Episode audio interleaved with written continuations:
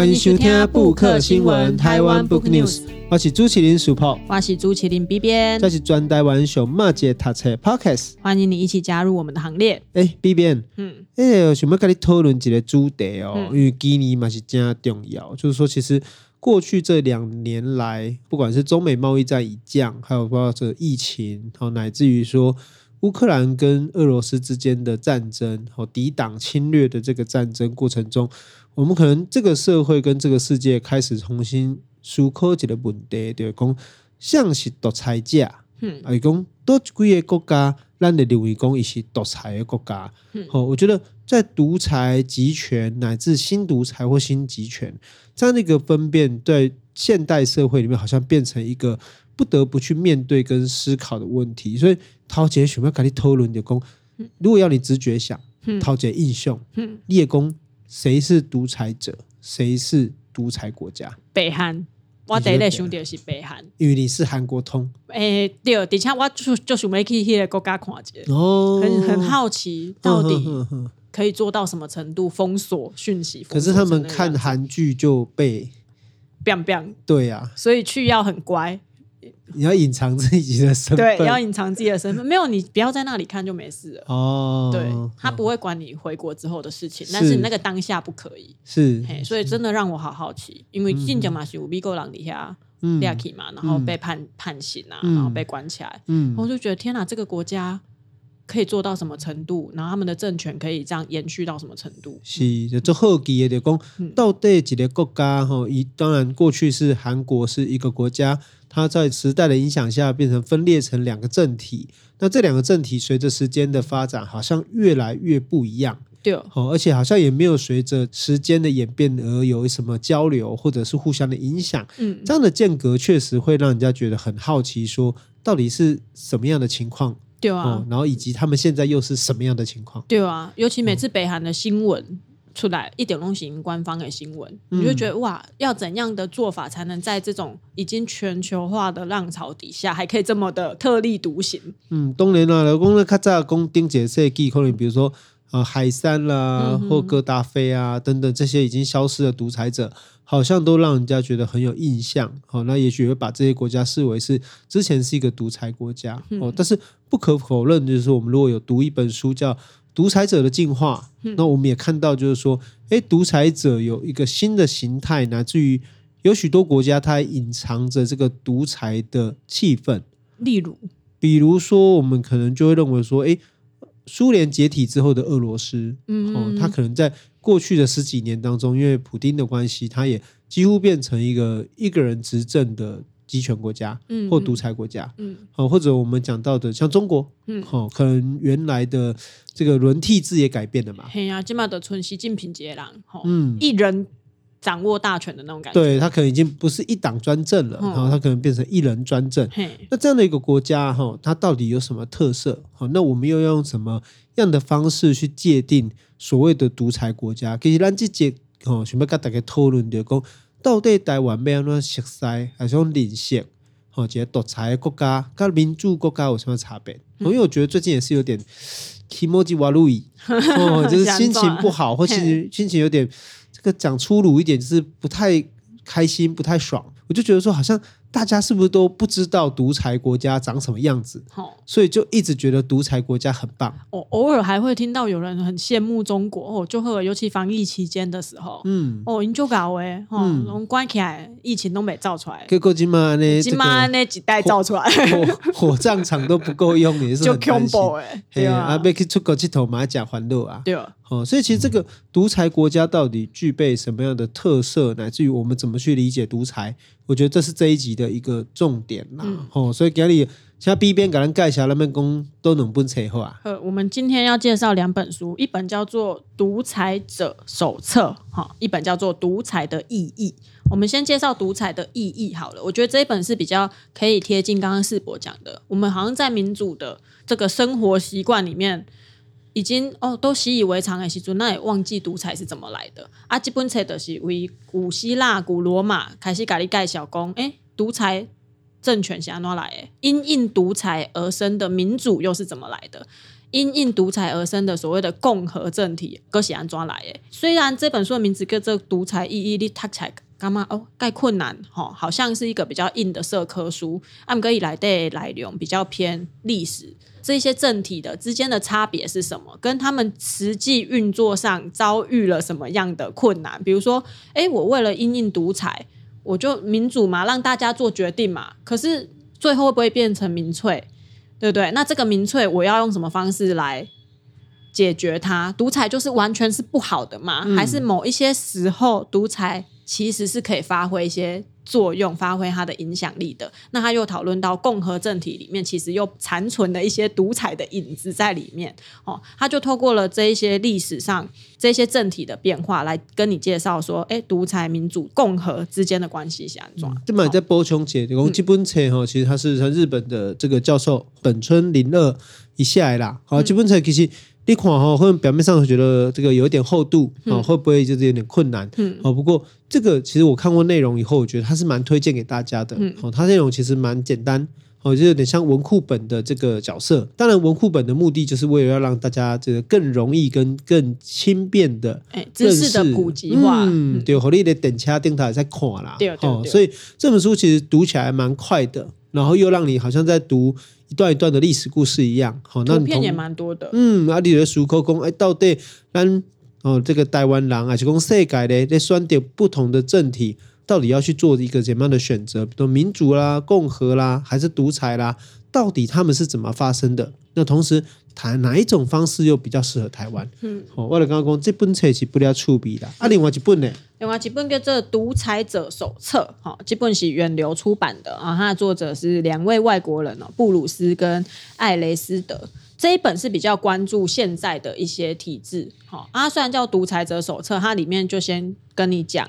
为什么这些所有的统治者，无论是独裁政体的、民主政体的、共和政体的，还是你小到一个公司的领导人，他们都有一个很终极的目的。希望自己的统治权好可以长长久久的下去，或者是我的统治权可以传给我的理想的后呃继承人，嗯，好，所以他才说，你只要看完这本书，你就可以。虽然他，我觉得他这个文案是写的比较夸张一点啊，你只要看完这本书，你就可以学会独裁的方式的那种感觉，所以他才叫独裁者手册。但是它实际上是。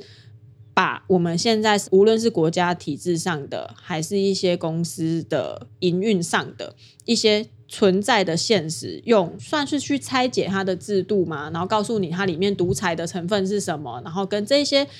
选择到底是好是坏，无论好像我们现在比如说选举哦，每个人投票好像也很好啊，或者是美国那种。类似代议制的那种政治哦，我选出了几个代表，然后在他们再去帮我投出这个理想的人选，好像也很好。但是这些制度底下其实都有一些我们看不到的东西。好啊，这本书就带领我们讨论这一些。啊，这一本相较刚刚前面的那一本《独裁的意义》，基本的卡布里亚南，嗯，然后内容也比较丰富一点，嗯，嗯，但是我觉得。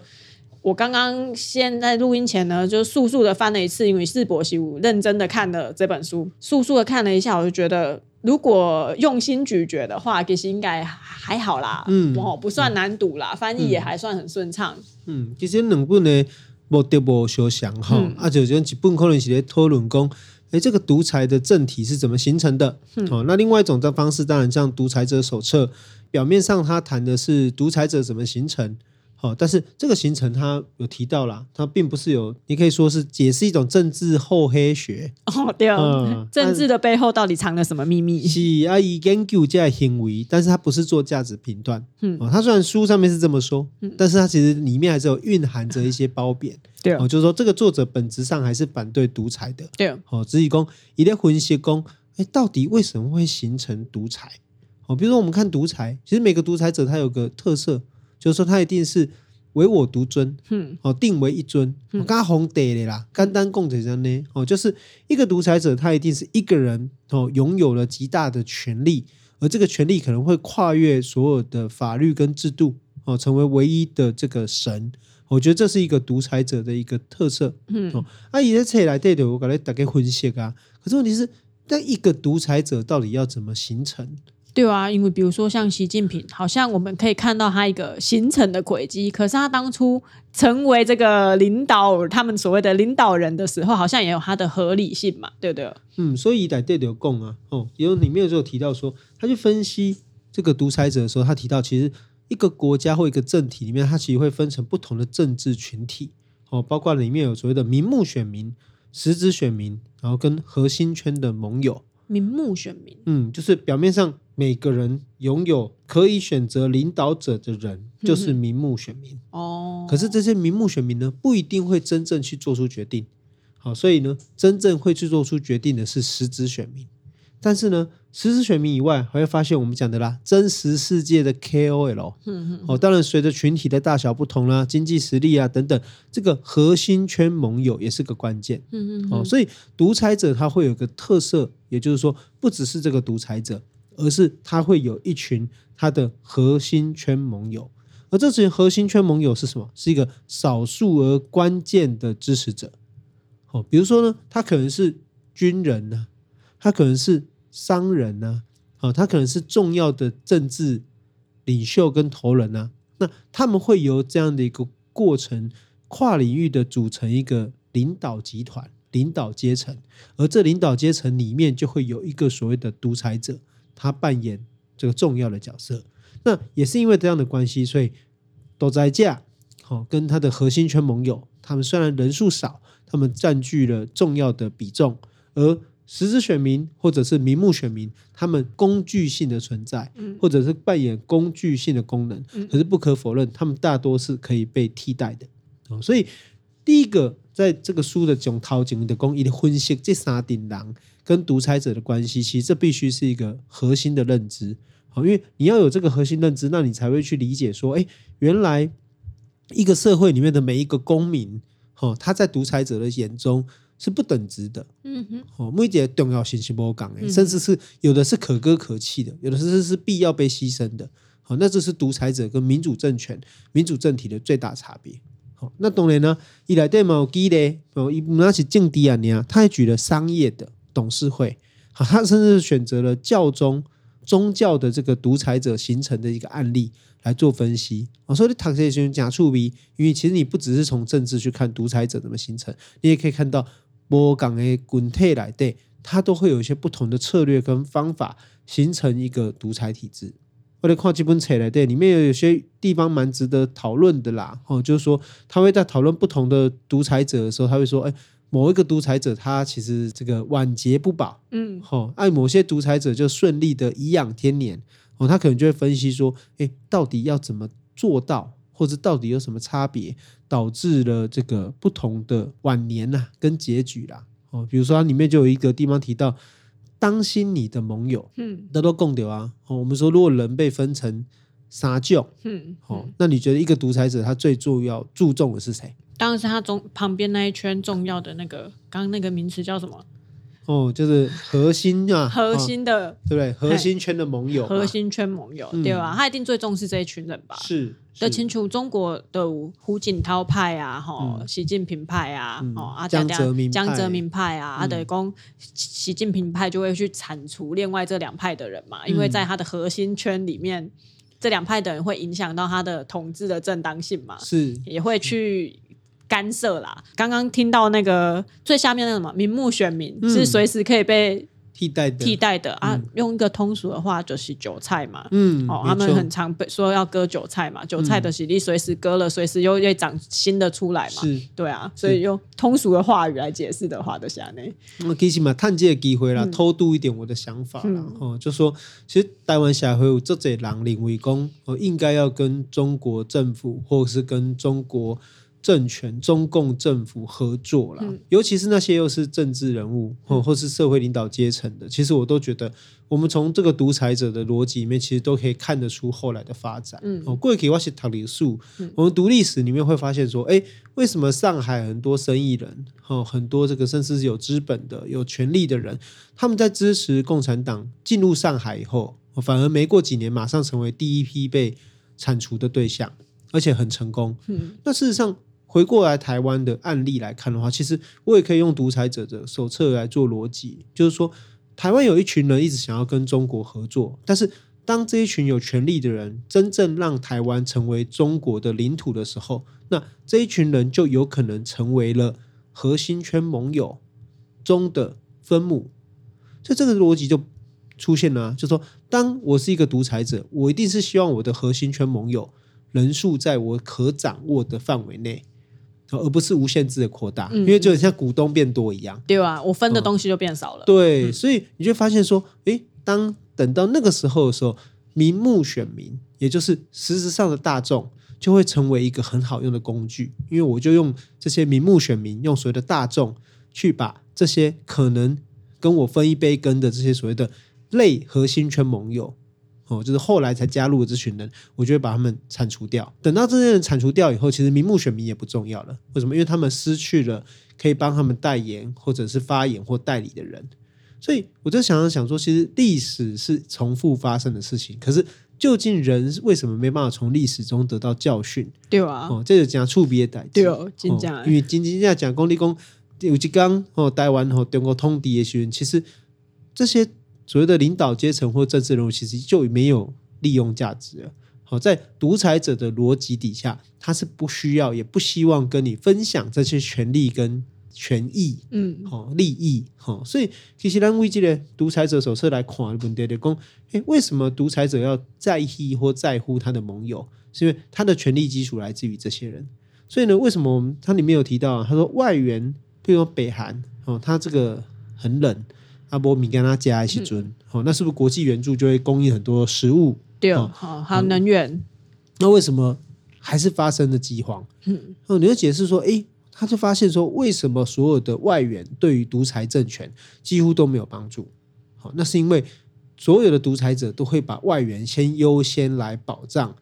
自己的少数的核心圈盟友。嗯，好，因为对于来共，名目选民的损失根本不是损失。好，反而透过名目选民的损失来制造国际的同情，好，才是他的目的。好，所以外援之所以会有问题，其实我觉得他里面想得很清楚。好，他用这个逻辑说明给你听，说哦，为什么国际援助这些人道救援在独裁国家往往不会产生效果？嗯，哦，因为他缺乏制度性的管制，哦，甚至于他在这个国家里面的逻辑的模港。嗯嗯嗯。那最后当然啦，基本上我刚刚讲《独裁者手册》里面还是有个蛮精彩的地方，其实它帮助我们思考台湾怎么办。哦，一列第高章还是讲第十章来对，第九章、第十章来对。哦，其实他提到了，就说，诶，战争、和平跟全球秩序，然后以及最后就是台湾社会可以怎么办？这两件事情是蛮值得大家可以思考的啦。好，因为恭喜在我们当然会面对到一个就是民主跟独裁，他们跟经济之间的关系，嗯，好，像我要共工，越富庶的国家，其实有时候往往会越容易形成独裁政体，因为它不需要仰赖别人的资源，也就不会受到钳制。哦，哦，譬如举例了，我们说像现在的俄罗斯，对，哦，拥有大量的天然气资源，他们还会用这个去钳制别人，对对，或者是像中国也是一样，哦，在过去经济发展上，就“一带一路”可以影响大家。嘿，好，那当然呢，这个过程中间，好，那我们也得去思考说，要怎么去瓦解独裁者，让独裁者就是可以不要再这样子持续的哦影响。哦，那当然，它里面也提到一些方式，我觉得。里面有个有趣的地方是，其实它在第九章、第十章里面是用了蛮多方式去分析，说东方跟西方的逻辑不同。哦，就以《孙子兵法》做例子，所以所以东方人比较容易形成独裁体制。嗯，好，可是西方社会在这个西方的逻辑下，哦，不管对战争的态度，然后跟对社会的态度上面，其实我觉得这个比较上面也是一个蛮有趣的一个。案例啦，嗯嗯，所以我其实觉得蛮推荐大家，或是有空的时候可以去借这一本，或者去买这本《独裁者手册》哦，因为我觉得去理解独裁者的逻辑，可能可以比较避免自己成为韭菜。好，对啊？嗯，因为老是在那边羡慕独裁政权的治安很好这件事情，都让我很困惑。这个。也没有什么啊，就是说你投入在社会控制的成本越高，那你的自然可能相较之下，相较就越好。哦，但是这不是绝对的。比如说，当他国防跟这个社会控制的成本是一样的时候，那自然而然就会有这个状况。嗯，好、哦，所以其实我觉得第一本会跟大家推荐《独裁者手册》啊，所以我觉得这个真的是帮助我们去理解说，到底为什么独裁者想的想法跟我们是不太相同的。嗯、哦，当然啦，第二本哦，我们要介绍这个独裁的意义。那等一下、嗯、，B 边跟我们介绍一下，到底它里面讲独裁政体啦、共和政体、民主政体到底是什么？不过啊，先跟大家讲一下，这本书很有意思，它蛮新的。哦，他其实在疫情的期间才出版。哦，也就是说，他其实有意识到这个疫情与独裁之间的关联。哦，哦，也就是说，就是因为防疫的过程中，其实重新去思考，诶，所谓的独裁或者是比较权力集中的方式，是否真的不适合现代社会？嗯，而且好像防疫，大家用来防疫的这个手段，让人民更容易去感受到独裁跟民主的差别。因为李冰雄喜可能可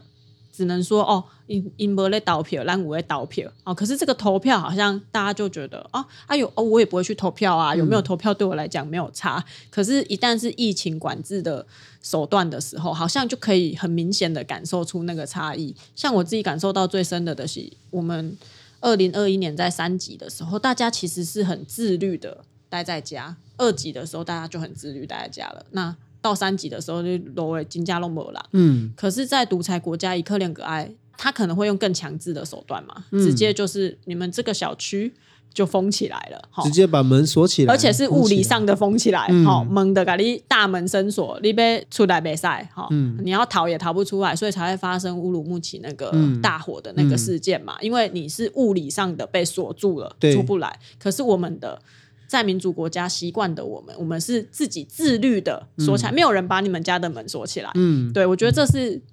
疫情造成我们对独裁啊、民主这个很快可以认知的这个差异了。嗯，那他这本书里面，我们刚刚前面有先讲到嘛，就是他讨论了独裁、共和跟民主这三种政体。阿其实南雄的历史课的时阵，来稍微跟你介绍这三种政体的差别，应该是社会课还是历史课？好，独裁的君主很多是伯共哎，有一个人好掌握了政权、政治的权力。他可能是皇帝，可能是国王，也可能是君主，对，君主政体啊，也可能是他武力去篡夺的，比如说像越南比较是常发生那个军政府去夺权，那他这样夺下来权力，然后他一一人独掌政权的话，我们就会把他认定是比较偏独裁政体。好，那像我们刚刚讨论的北韩，好，普丁。俄罗斯普丁或者是中国习近平都是这样子嘛？就北韩金马喜金正恩嘛，好，他们都是一人独大嘛。北韩甚至是一家独大嘛，因为一起家天下嘛。哦，因阿公传统，因爸爸，因爸爸个传统，因家这种，嗯，好家天下的，好就是独裁。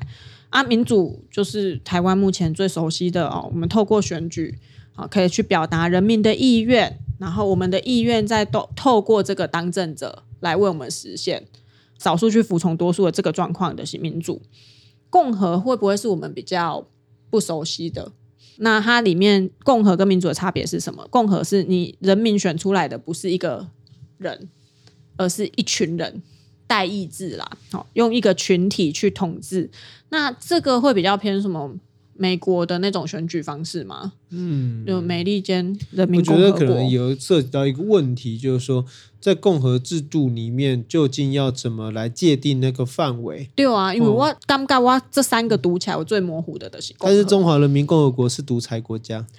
一来电毛共给公益了朝鲜人民共和国，虽然也是叫人民共和国，然后中国也是叫人民共和国，可是他们都没有共和。哦，所以这个就是有点像这个啦，这个名实不符。嘿，哦，不过确实啦，因为后来我们的世界的社会走向其实就是一个民主国家跟独裁专制嘛。嗯，哦，反而对于共和的期待或共和的理解比较少。对，可是他书里面有提到，他觉得独裁的对立不是民主，嗯，独裁的对立是共和。嗯，对。啊，我自己在读的时候，我就会觉得，可是共和这个概念是比较偏独裁跟民主之间的一个共和体，嗯、就是一个共呃综合体啦。嗯、就是公，我还是会透过一个选举的手段选出一群人，或者是这一群人再去帮我做一个决定。嗯、可是这一群人里面会不会又出现了一个独裁者？嗯，或者是像罗古罗马的制度里面，伊基西来代西五节独裁者，哎、嗯，为什么？因为当你发生比如说像疫情这种比较紧急状况的时候，他就需要那个独裁者来马上的介入，对，马上最有效率，最有效率。所以他古罗马在设定那个制度的时候，他其实有意识到说，独裁没有全然的不好，他有他好的地方，就是很有效率。我觉得这个东西是确实啦，就是在当然在书籍里面有提到说独裁的优点，对，但是我还是要提醒说，这本书并不是在告诉你独裁是好的。对对对。哦，原来对我下的功，其实独裁它。独裁所导致的这个稳定，比它后来造成的不稳定，其实往往来的短。没错，哦，可能你国在你这红边这里边呢，不过你接下来两百五十年都很混乱。对，因为毕竟古罗马最后还是灭亡瓦解了。对，对啊，所以这里面还是遇到问题，其实是说，我觉得是那个紧急事态啦，哦，就紧急的西尊，哦，是不是要进入到一个特殊的时态，然后有特殊的要求跟权利？那我觉得，相信这一次的防疫期间。台湾社会跟台湾政府某种程度上也有进入到一个比较紧急的状态，嗯，比较强迫的状态，他可能很难用所谓的这个合不合法、合不合宪来解释，对，或者是合不合你的人权，你要有没有自由嘛？我们你可不可以不打疫苗的自由？对，或者是我有移动的自由嘛？可是，或者是我有不戴口罩的自由，可是没有办法，在这个疫情的情况下，好像某种程度会被剥夺掉。不过这个本来就是事实，就是说，我觉得在现在的这个。相对于独裁，其实我最近有感受到一种，比如说因为网络时代所产生的民主乃至于民粹，嗯哦，那大家好像在网络上都可以发声哦，甚至还可以透过这个假网络啊、媒体的假账号、水军等等去制造假的舆论哦。但是面对这样的情况，其实我最近就会觉得，我们可能真的得要重新思考台湾社会或现代社会所要面临的一种价值倒退。哦，这种价值倒退就是说，过去我们可能在一九六零年代、一九七零年、八零年代，其实台湾一直在争取的是民主、哦自由跟开放，哦，然后这样的一个价值，其实到了二十一世纪之后，其实开始好像面对到一些挑战。对，哦，因为面对独裁政府或独裁国家的进逼，嗯嗯，哦，那以乃至于说我们说国际局势的一个变化，哦，新冷战结构的一个形成，那。台湾社会未来会不会面对一个我们得去思考不那么自由、不那么便利、好不那么开放的一个可能性？哦，就是我们过去认为，诶，媒体管制和言论管制或者是行动管制，好，这个我们都会认为它是一个绝对的错误。可是到了现代，尤其就疫情的一个经验下，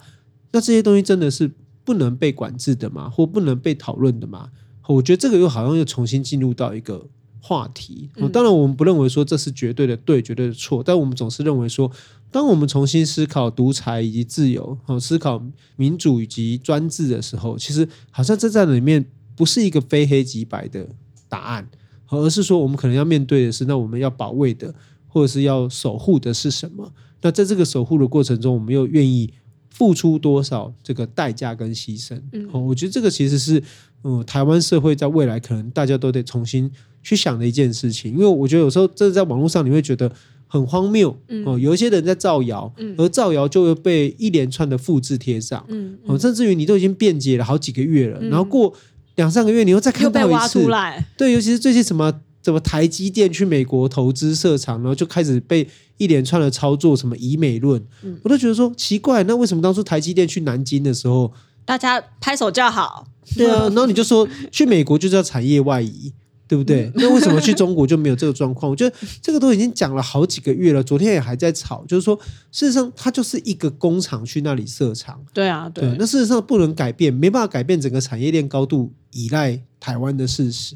那当然不可否认的，以美国立场，他当然希望你能够产业链更多的去美国，也许对他来说越安全。但实际上就是做不到。那台湾也需要有一些高科技的这样的像那个晶圆产业去了国外。安全的地方，或者是比较我们相对友好的国家，建立互信关系，那同时也减轻台湾的环境负担。那这个东西其实网络上都是用两秒钟就可以查得到的事情。然后我就是花了好几个月都在跟网络上的吵架，对，然后你甚至都看出这个明明就是假账号，然后他也在跟你留言，然后你又觉得好像事实上我们不是要说服他，但我们要必须让其他人看到，对，这是错的。对，那我就觉得这个有时候是蛮疲惫的。好，所以。不可否认，就是因为我们每天都在做这种所谓的战斗、舆论的战斗，我就觉得说，是不是我们真的是有点就是加引号了，就是所谓的太自由和加引号的太便利或加引号的太开放。嗯，所以我觉得这个节目的最后，其实还是要跟大家分享，其实是我们最近真的很认真的在思考一个问题，就是说在自由跟专制，甚至在民主跟独裁之间，它到底要怎么取得一个平衡？尤其是在网络时代，民意变成一种民粹的时代，我们到底要怎么取得中间的这个平衡点？我觉得对我们来说是一个很严重的的课题跟话题。对对对，所以今天其实。我们讲了两集关于人生的编辑哦，还有写作，对，但其实这一集其实也跟人有关，只是跟一群人有关，对，跟大家的社会、跟大家的生活有关，对。对。那所以也很高兴，就是说最后这个第四年了，我们节目继续，然后也希望就是陪伴大家一起阅读，然后也一起去理解跟思考关于人生的很多面向。嗯，所以不管有什么意见。或者想要推荐什么书籍，在节目聊聊，都可以到我们 IG 或者写信给我们哦。我们的 IG 是台湾 Book News，我们的信箱也是台湾 Book News 小老鼠 gmail.com。嗯，布克新闻，感谢你的收听，拜拜喽，拜拜，下次见。